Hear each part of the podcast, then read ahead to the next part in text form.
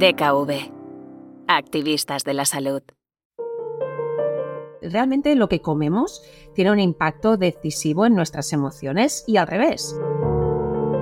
Las emociones que están más directamente vinculadas con el hambre emocional son la depresión, la tristeza, la ansiedad, el estrés, la culpabilidad. ¿Cuáles son los que más vamos a tender a buscar? Los alimentos ricos en grasas, los ricos en azúcares y los ricos también en sal.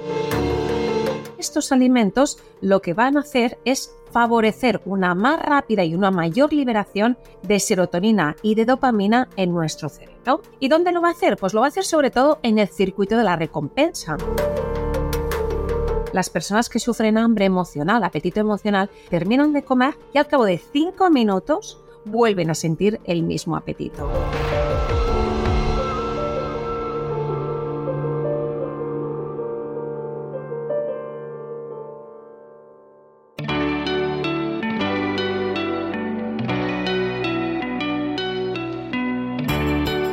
Voces activistas.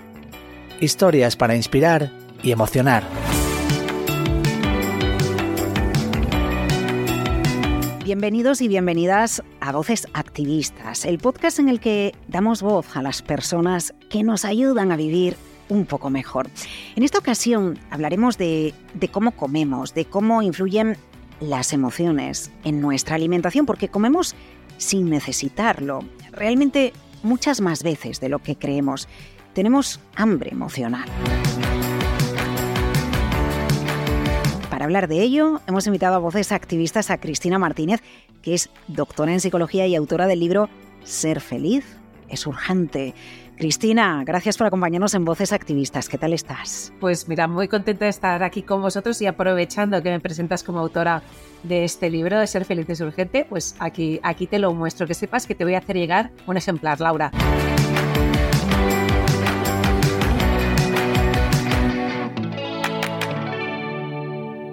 ¿Hasta qué punto eh, la alimentación correcta, incorrecta, adecuada o inadecuada influye precisamente eh, en eso, que es a lo que todos aspiramos, a ser felices? Ahí está, pues realmente lo que comemos tiene un impacto decisivo en nuestras emociones y al revés, ¿no? Nuestras, nuestras emociones impactan también en nuestra forma de alimentarnos y por lo tanto que tengamos unos hábitos alimentarios saludables, correctos, definitivamente va a ayudarnos a ser personas pues con más equilibrio en nuestras emociones y también en nuestro organismo. Entiendo que lo difícil es ejecutarlo, ¿no? Entendemos que la alimentación, pues al final lo que metemos en nuestro cuerpo determina cómo estamos, cómo nos encontramos, pero lo difícil es poner en marcha eh, un plan y no solo ponerlo en marcha, sino que seamos constantes. Efectivamente. Por eso es tan importante que podamos hablar acerca de qué es el hambre emocional, que podamos diferenciarla de qué es el hambre real, ¿verdad? Porque al final cuando conceptualizamos y comprendemos cosas, ese es el, en definitiva, el primer paso para empezar a arreglar cosas pues que no marchan bien. ¿Qué te parece si, si os explico rápidamente a qué nos referimos cuando hablamos de hambre emocional? Sí, sí, estoy hambrienta. A ver, explícanos. hambrienta de conocimiento. Pues mira, hablamos de hambre emocional para referirnos a, a ese comportamiento que tiene que ver con satisfacer más un vacío emocional o encontrar consuelo en, la alimentación más que ah, el comportamiento que tiene que ver con ah, encontrar comida para satisfacer una necesidad fisiológica, una, necesidad de tener energía en nuestro organismo. En definitiva, las personas que a veces o a menudo comen ah, para satisfacer esos problemas emocionales suelen comer en exceso, suelen tener una cierta preferencia por comer determinados alimentos porque, claro, cuando tú tienes hambre emocional, no todo te sacia igual. Tú no te vas a ir a la nevera a por unas zanahorias, tú te vas a ir a la despensa a por unas galletas, ¿no? Y eso tiene mucho que ver con el tipo de nutriente que tienen las galletas y que no tienen precisamente pues las zanahorias. Eh, cuando hablamos de, emocional, eh, ¿qué abarcamos? Porque podemos pensar, bueno, pues tenemos un problema con nuestra pareja y eso eh, lo vinculamos con emociones. Pero es que en ocasiones las emociones también puede ser, por ejemplo, estrés en el trabajo y que lleguemos del trabajo a casa y que abramos la nevera porque ahí también tenemos un hambre emocional o un estrés emocional, Cristina. Efectivamente, efectivamente. Mira, normalmente a las emociones que están más directamente vinculadas con el hambre emocional son la depresión, la tristeza, la ansiedad, el estrés, la culpabilidad. Todas estas, todas estas emociones normalmente son las que nos van a llevar a buscar este tipo de alimentos. ¿Cuáles son los que más vamos a tender a buscar? Los alimentos ricos en grasas, los ricos en azúcares y los ricos también en sal. Por eso, ah, normalmente en la consulta, lo que yo me encuentro, yo y todos los psicólogos que nos dedicamos a este, a este ámbito, ¿no? que tiene que ver con la alimentación y que tiene que ver sobre todo con los trastornos de conducta alimentaria, pero no solamente, ¿eh? hay muchas personas con todo tipo de problemáticas que pueden presentar este hambre emocional lo que nos explican es precisamente esto, ¿no? Cómo tienden, pues eso, a buscar alimentos ultraprocesados que son muy ricos en estos tres grupos de nutrientes que os he dicho, grasas, azúcares y sal, como puede ser pues los que encontramos en, las, en los refrescos azucarados, los que encontramos en los snacks tanto dulces como salados, patatas fritas, galletas, bollería, eh, las salsas, ah, los embutidos, todos estos alimentos son los que las personas tienden a consumir y tienden a buscar cuando están tristes, agobiadas, preocupadas, estresadas. ¿Por qué? Porque estos alimentos lo que van a hacer es favorecer una más rápida y una mayor liberación de serotonina y de dopamina en nuestro cerebro. ¿Y dónde lo va a hacer? Pues lo va a hacer sobre todo en el circuito de la recompensa que este es un circuito que está directamente relacionado con las adicciones, pero con otras muchas cosas. ¿eh? Pero sobre todo quiero hacer énfasis en el tema de las adicciones. ¿Por qué? Pues porque a menudo la persona siente como ese impulso, como ese craving, esa, ese deseo incontrolable de consumir alimento y que realmente es muy poderoso y que para muchas personas es francamente difícil de resistir. ¿Y por qué? Pues porque lo que se está activando en nuestro cerebro es una cantidad de placer, una cantidad de bienestar al consumir determinados alimentos, que ahí rápidamente se hace una asociación entre grupo de alimentos y sensaciones físicas y emocionales, que lo que va a hacer es perpetuar este ciclo de búsqueda permanente de este tipo de alimentos. Cuando me encuentro triste, cuando me encuentro angustiada, cuando me encuentro, pues que me encuentro en definitiva mal bueno, lo que quiero o lo que estoy buscando entonces cuando ingiero azúcares, grasa o sal es, es felicidad, es sentirme bien, es ese consuelo, ¿no? Esa palabra que utilizabas al principio, que no sé si es como cuando un bebé o un niño pequeño eh, se consuela con un abrazo, con un cariño, con un chupete, ¿no? Exacto, exacto, es exactamente lo mismo, correcto, lo has dicho muy bien. Eso es lo que nos lleva a que comamos cuando nuestro cuerpo no necesita que comamos, Cristina. Exacto. Y por eso muchas veces las personas que sufren hambre emocional, apetito emocional, eh, te explican, ¿no? Eh, o, se sienten identificados en el hecho de que terminan de comer, están aparentemente saciados porque han comido una cantidad correcta, suficiente de alimentos y al cabo de cinco minutos vuelven a sentir el mismo apetito. Claro, esa es una de las señales que nos tienen que alertar de que no es hambre física, eso es hambre emocional. Si tú has comido tu primer plato, tu segundo plato, tu postre, te has tomado tu café, tú no puedes tener de ninguna de las maneras apetito si las cantidades que tú has tomado son correctas y suficientes, ¿no? Eh, cuando tú al cabo de cinco minutos tienes ese antojo, ese deseo de, uy, ahora me levantaría a la despensa a ver si encuentro un par de galletas. La desgracia es que no van a ser un par de galletas, es que a lo mejor va a caer el paquete entero o aquello de, mira, voy a la nevera por una onza de chocolate y termina cayendo la tableta entera, ¿no? Esto es precisamente porque no es hambre física, es hambre emocional. Y ahí tendremos que hacer una serie de, actuaciones, una serie de, de cosas, pues para aprender a controlar este apetito cuando es de índole emocional. Claro, porque no estamos escuchando al estómago, estamos escuchando a nuestras emociones en ese momento. Exacto, estamos escuchando a nuestra cabeza, estamos escuchando a nuestros deseos, nuestros anhelos, en lugar de estar escuchando a nuestro cuerpo de si está saciado realmente o verdaderamente pues, pues, tiene ese, ese hueco para seguir comiendo. Eh, a ver, déjanos herramientas, danos herramientas para las personas que se sientan identificadas con esta situación, que yo creo que somos muchísimas. ¿eh? Este, este, es un problema realmente muy generalizado. Yo pienso que quien más, quien menos ha comido en alguna ocasión por, eh, pues eso, ¿no? De forma emocional para ah, calmar esas emociones negativas, pero cuidado, porque muchas otras veces también comemos para celebrar emociones positivas, ¿no? Aquello de, pues me he ganado el premio, qué contenta que estoy porque esto me ha salido bien, pues venga, vamos a celebrar comiendo. Y el problema aquí no está en la comida en sí, sino en que a veces terminamos comiendo de más o sobre todo lo que es más preocupante es que terminamos comiendo alimentos que no son nada saludables. Entonces, si hablamos de herramientas, de qué cosas podemos hacer para, para salir de esa mala costumbre que es el hambre emocional, que nos va a dar un montón de consecuencias. De, hecho, después, si quieres, podemos hablar, hablar de ellas. Lo primero que tenemos que hacer es diferenciar eh, entre hambre emocional y hambre real, porque este va a ser el primer paso para saber si tengo que actuar o por el contrario, no tengo que hacer nada y sencillamente tengo que acercarme a la cocina a comer, ¿no? Si hablamos de estas diferencias entre hambre emocional y hambre real y ponemos el foco en la causa, en el caso del hambre real, la causa es fisiológica, es decir, es nuestro organismo que ha pasado una serie de horas, entre 3, 4 horas aproximadamente, cuando estamos durante el día, ¿eh? tenemos perfectamente la capacidad de estar durante toda la noche, tenemos la capacidad de estar pues, cerca de 12 horas sin, consumir alimento, pero mientras estamos despiertos solemos comer cada 3, 4 horas y eso de hecho sería, sería una, un hábito pues la mar de correcto. Pues bien, en el caso del hambre real, la causa es fisiológica. Ha pasado un tiempo determinado y mi cuerpo empieza a pedirme alimento porque necesita nutrientes, necesita energía. En el caso del hambre emocional, la causa es emocional y está directamente vinculada con alguna emoción normalmente desagradable, como decíamos antes, tristeza, ansiedad, preocupación, culpa, lo que sea. Eh, en cuanto al, momento o a la forma de aparición, en el caso del hambre real, el hambre física, la aparición suele ser gradual ¿eh? y en cuanto le damos alimento, pues esa sensación de saciedad aparece y nos sentimos satisfechos con cualquier alimento, ¿de acuerdo? Eh, en su cantidad eh, correcta y necesaria.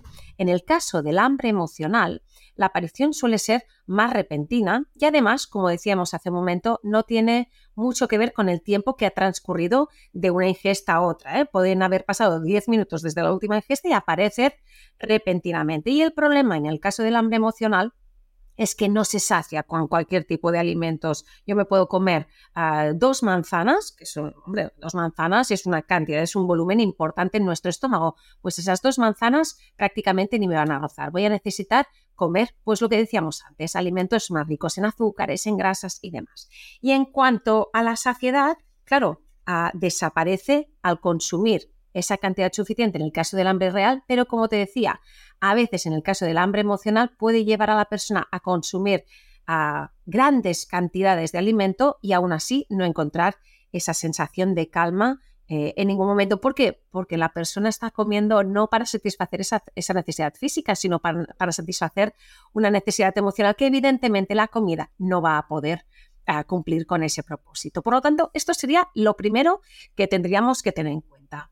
Lo segundo, va a ser importante que podamos de alguna manera identificar cuál es la emoción que está detrás de ese apetito emocional. Porque no es lo mismo que tú te sientas triste, que tú te sientas ansiosa, que tú te sientas aburrida, ¿verdad? Eh, a diferencia de, por ejemplo, si, si, estás triste y tú detectas que estás triste, pues porque tienes una preocupación, porque alguna cosa no marcha bien, entonces a lo mejor no te vas a poner una película, a lo mejor lo que vas a hacer o deberías hacer es intentar solucionar esa fuente de preocupación, esa fuente de tristeza, ¿verdad? O hablar con alguien para desahogarte, encontrar un poquito de consuelo si estás nerviosa, estás estresada, pues posiblemente te pueda ayudar eh, darte una ducha, eh, llamar a tu fisioterapeuta y irte a dar un masaje. Un poco de deporte también, ¿no? El, deporte es una manera de que a lo mejor consigamos esas hormonas, ¿no? Que, que la segregación de esas hormonas que buscamos con determinados alimentos. Efectivamente, y esas son conductas muy saludables que nos van a ayudar sin duda a combatir el, hambre emocional. Por lo tanto,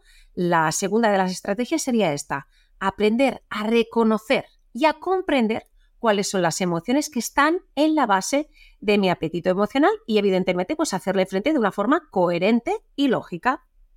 En tercer lugar, va a ser muy importante crear una rutina de alimentación sana y equilibrada. Es importante que hagamos ingestas suficientes y correctas de alimentos frescos, naturales, evitando ultraprocesados, evitando pues alimentos eh, pues lo típico, ¿no? La comida rápida. y comer cada 3-4 horas, sobre todo lo que decía antes, ¿no? Para evitar esas puntas, esos picos de hambre real, que si me espero demasiado, a lo mejor el hambre es tan voraz que con una cantidad suficiente de alimento no voy a tener ah, suficiente y voy a necesitar seguir comiendo, comiendo, comiendo.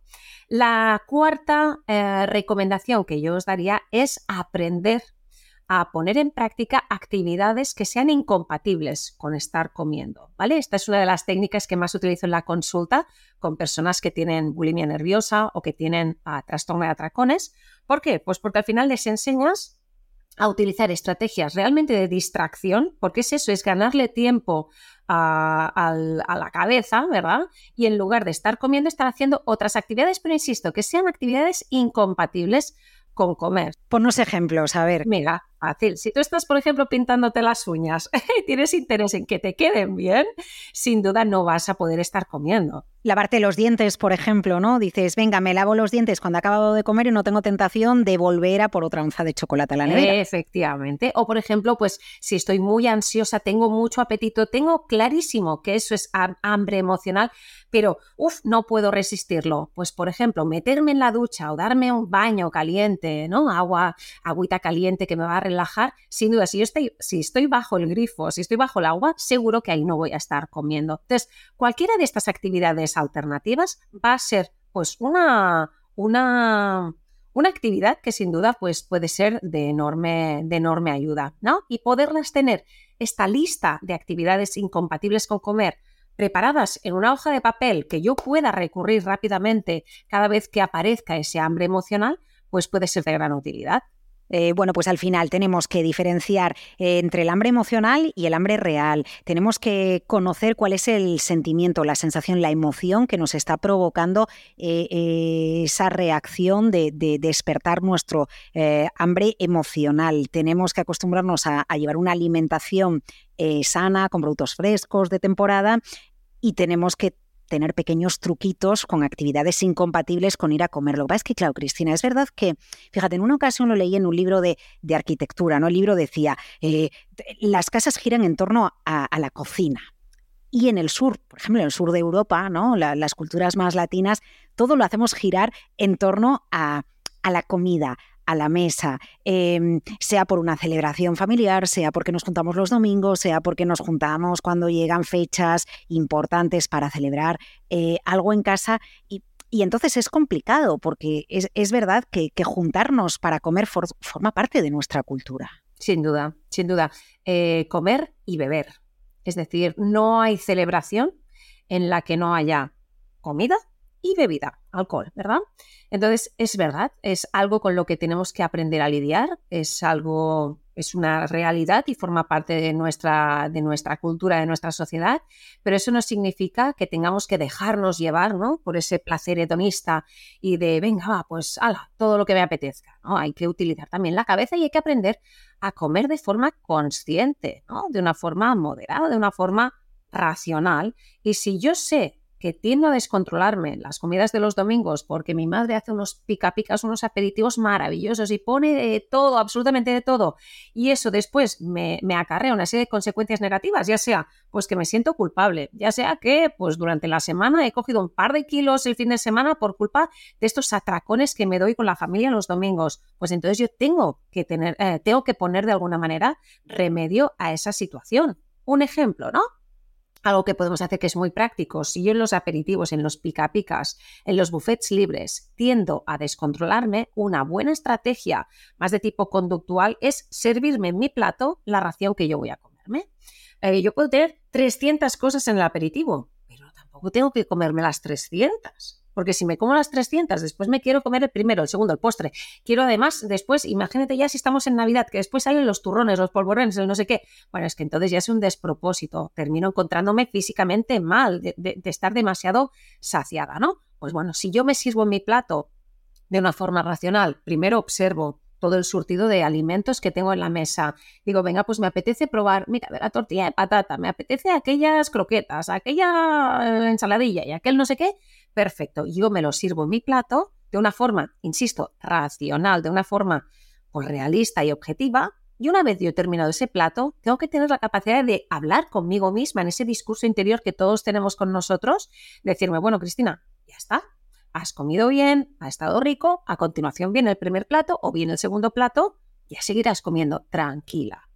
E incluso si necesito levantarme de la mesa, ir a por agua, eh, en fin, seguir conversando con mis familiares o con mis amigos mientras estoy alrededor de la mesa, pues todas estas estrategias podrán ser de gran utilidad para hacer frente a ese hambre emocional y, en definitiva, al descontrol que puede ocasionar. Eh, cuando estamos en casa y convivimos varias personas, ¿cómo llevamos a la práctica eh, las herramientas si unas personas se controlan y otras no se controlan? La clave es que tenemos en la nevera y en la despensa, no llevarlo, o que una de las personas en casa sufra, que las otras pasen hambre de la, de, la física, ¿no? Podríamos decir, de la, de la real. ¿Cómo, ¿Cómo gestionamos eso? A ver, recomiéndanos algo. Es complicado, ¿eh? Es complicado porque, claro, ah, tú lo has dicho muy bien, vamos a imaginar una familia en la que un miembro de la familia tiene graves problemas para controlar su comportamiento alimentario y el resto de la familia no tiene ningún problema, ¿no? ¿Y por qué no pueden tener esas galletas de chocolate? ¿Por qué no pueden tener esas patatas fritas? ¿Por qué no pueden tener esos refrescos azucarados en la despensa? Bueno, pues por hacer un ejercicio de empatía, si resulta que tú tienes uno de los miembros de la familia que lo está pasando mal, que no tiene todavía la capacidad de control.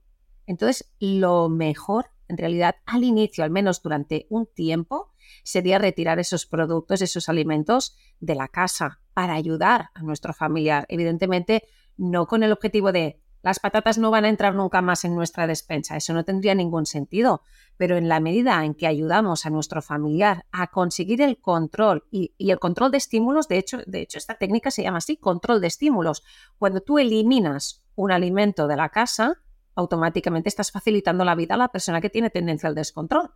A medida que esta persona va sintiendo cada vez mayor capacidad de controlarse, podemos hacer incluso una exposición gradual, ¿no? Pues venga, en lugar de comprar pues paquetes de magdalenas eh, en cantidades industriales, pues compramos magdalenas a granel y traemos cuatro. El día especial, ¿no? Y ahí sí que podemos disfrutar, hoy hoy es domingo, hoy es una merienda de sábado por la tarde con un día de frío, hoy compramos tres magdalenas y merendamos la magdalena, pero se acabaron. Efectivamente, y una vez se han terminado, se han terminado. Y a medida que la persona que tenía dificultades porque presentaba hambre emocional va adquiriendo mayores niveles de control, podemos ir a, bueno, pues de alguna vez flexibilizando nuestra despensa y nuestra nevera. Vamos a tener en cuenta una cosa que es súper importante y que también de alguna manera sería una recomendación para salir del hambre emocional y es que tenemos que evitar las restricciones extremas. Mira, ah, en 2003 se hizo un experimento súper interesante, lo hizo Jane Wardell y su equipo desde la Universidad de Londres, en el que estudiaron eh, a unos niños eh, a los que, fíjate, eh, es muy interesante. Lo que hacían es, la profesora llevaba un tarro lleno de pasas, uvas pasas, y lo llevaba a la clase. En una clase les permitía, les decía que podían comer lo que quisieran y lo dejaba allí a disposición para los niños. Y en la otra clase les decía que el tarro estaba prohibido, no podían comerlo hasta que ella diera autorización. Pues fíjate, los resultados eran clarísimos, ¿no? En el caso de la clase que tenía libertad ah, de ese alimento, comieron una cantidad normal de uvas pasas. En la otra clase, cuando la profesora se retiraba, los niños comían a escondidas. Y cuando tenían permiso de la profesora para comer, entonces comían muchísima más cantidad en comparación con los niños que habían tenido libertad absoluta. ¿Esto qué es lo que demuestra? Este y otros muchos experimentos sociales. Esto lo que demuestra es que cuando prohibimos algo, ya sea un alimento o cualquier otra cosa, automáticamente eso pasa a ser, bueno, el objeto más deseado, ¿verdad? Por, por, por, esa persona. Y eso genera muchísima ansiedad. Y cuanta más ansiedad tenemos, más deseo desarrollamos y por lo tanto más nos terminamos descontrolando. Si yo me prohíbo las magdalenas, ¿qué me va a pasar? Que tarde o temprano me voy a dar un atracón de magdalenas. Si a mí me gustan las magdalenas, si me gustan, las tengo que tomar con una cierta frecuencia, hombre, no todos los días, pero si soy súper mega fan de las magdalenas, ¿por qué no tomarlas una vez a la semana? Es que no hay ningún problema. El problema es el exceso, el problema es la frecuencia, pero si lo hacemos de una forma correcta, no pasa absolutamente nada y eso va a ayudar a la persona pues, a relajarse y a poder convivir de una forma saludable con ese tipo de elementos en casa. Bueno, y además pones en el centro del foco a los niños, porque precisamente, claro, a los niños no les podemos prohibir pues una chuche, un batido de chocolate, eh, un bocata de chocolate un día de vez en cuando, como hemos tomado todos cuando, cuando éramos pequeños, pero eh, como tienen que aprender a alimentarse de una manera sana y en su justa medida, ¿cómo lo gestionamos? ¿En qué punto a un niño sí le debemos de dar ese tipo de alimentos? Eh, ¿En qué punto le tenemos que decir que no a los chavales? Pues mira, yo te diría que exactamente en el mismo punto en que nos decimos que sí, que no a nosotros mismos. a un adulto, ¿verdad? Que no puede tomar chocolates en cantidades industriales todos los días y venga nocillas y venga patatas fritas y venga hamburguesas y venga pizza. Pues lo mismo, es decir, ah, hay que explicar a los niños. Los niños entienden mucho más de lo que nos imaginamos y podemos hablar con ellos de absolutamente cualquier cosa. Podemos hablar de, con ellos acerca de educación alimentaria, podemos hablar acerca de los tipos de nutrientes que hay, podemos explicarles lo importante que es equilibrar en el plato y que haya su parte de grasa, su parte de proteína, su parte de hidratos, su parte de vegetales, y ellos lo van a comprender. Hombre, quizás si se lo explicamos con dos años, seguro que no, pero al final son temas de conversación que tienen que nacer alrededor de la mesa. Bueno, y tienen también que ver el ejemplo en casa, ¿no? Claro, claro, ahí está. Y si, y si los niños ven que cuando papá y mamá tienen un problema en el trabajo, lo gestionan de una forma adecuada, pues poniendo solución a tal situación o hablando asertivamente con el jefe o resolviendo el conflicto con no sé cuántos, si esto los niños lo ven, esto los niños lo aprenden. Ahora bien, si ven a papá y mamá que llegan del trabajo estresados, perdidos, y lo primero que hacen es abrirse la cerveza y abrirse unas patatas y unas olivas y un no sé qué, claro, al final el modelo que van a recibir es el de que comiendo y bebiendo las emociones se consuelan. Por lo tanto, los padres tenemos que ser los principales modelos de conducta para nuestros hijos y tenemos que poder explicar todas estas cosas a, a nuestros hijos. Por lo tanto, yo pienso que este capítulo, este podcast es especialmente interesante incluso para escuchar con los niños. Eh, hay, hay, maneras, porque al principio nos hablabas de la serotonina y de la dopamina, ¿no? Eh, que al final son hormonas eh, que, que, nos ayudan a, a tener placer y a estar felices. Hay alimentos más sanos, más saludables, donde nosotros nos planteemos, oye, pues mira, pues a lo mejor los frutos secos consiguen, eh, ¿no? son alimentos que son muy ricos, tengo entendido de hecho que son buenísimos para el desayuno, que empecemos el día centrándonos en los frutos secos y no en otros clásicos de la alimentación, ¿no? Eh, ¿Podemos también usar truquitos en los propios alimentos, Cristina? Mira, eh, o sea, realmente la respuesta es que sí. Lo que pasa es que yo, que llevo tantos años trabajando con problemas de conducta alimentaria. Llevo más de 20 años trabajando con este tipo de, dificultades. Eh, tengo que decirte que siempre me he negado a usar los alimentos como fuente de gratificación emocional. Ah, en esto es como los niños, ¿no? También, que recomiendan que no se les dé el donut de chocolate porque algo lo ha hecho bien. Correcto, correcto. Es mucho mejor si queremos ah, conseguir fuentes de generación de serotonina, de dopamina, uh, en definitiva, de endorfinas, esas hormonas que están directamente vinculadas con el bienestar, con el placer, con la tranquilidad, vamos a intentar buscarlo en otras actividades que no tengan que ver con la alimentación. Comer nos da placer, eso es, indudable, pero comer nos alimenta, comer nos mantiene vivos y nos da energía. Ok, pues esta es la función que tiene que cumplir.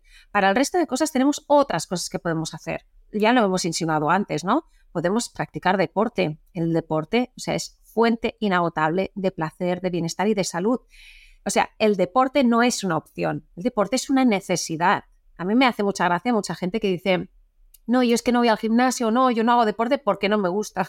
Anda, mira, ahora he visto, bueno, es que si no te gusta, pues, pues te aguantas, ¿no? Es que, no, es que no me gusta la verdura. Bueno, pues, pues te la tendrás que comer sin que te guste, qué mala suerte la tuya. Pero al final en esta vida hay cosas que las tenemos que hacer porque toca hacerlas y el deporte es una de ellas. Gracias, Cristina, por acercarnos al hambre emocional, al hambre real, dejarnos consejos, ayudarnos a reflexionar acerca de cómo podemos pues ponerle solución a, eh, bueno, pues en el fondo a todas esas emociones ¿eh? que tú citabas al principio, estrés, ansiedad, tristeza, que hay maneras, herramientas que nos ayudan a tener felicidad en nuestro día a día más allá de que disfrutemos con la comida y también controlando la comida podemos ser muy felices. Oye, Cristina, me gustaría, eh, aprovechando que te tenemos aquí en Voces Activistas, que nos expliques cómo toda la audiencia te puede encontrar en tus redes, en tus canales, con tus libros,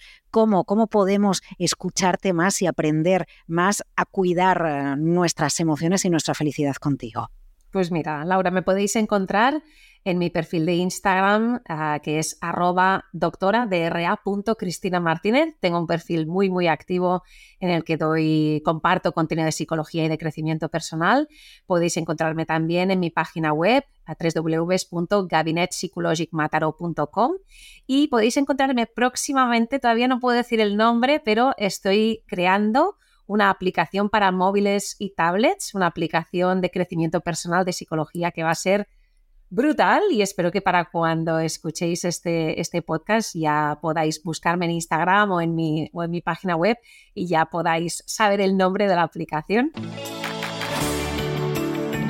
Cristina Martínez, doctora en psicología, autora del libro ser feliz es urgente. Lo que era urgente era poder charlar contigo y que nos ayudaras a entender cómo podemos mejorar, cómo podemos ser más felices y cómo podemos también hacerlo a través de hábitos saludables. Gracias por acompañarnos en Voces Activistas. Hasta cuando quieras. Un abrazo bien fuerte. Pues gracias por acompañarnos en un nuevo episodio de Voces Activistas, la alimentación en el centro, los hábitos saludables, siempre. Hasta el próximo capítulo. Voces Activistas un podcast de DKV.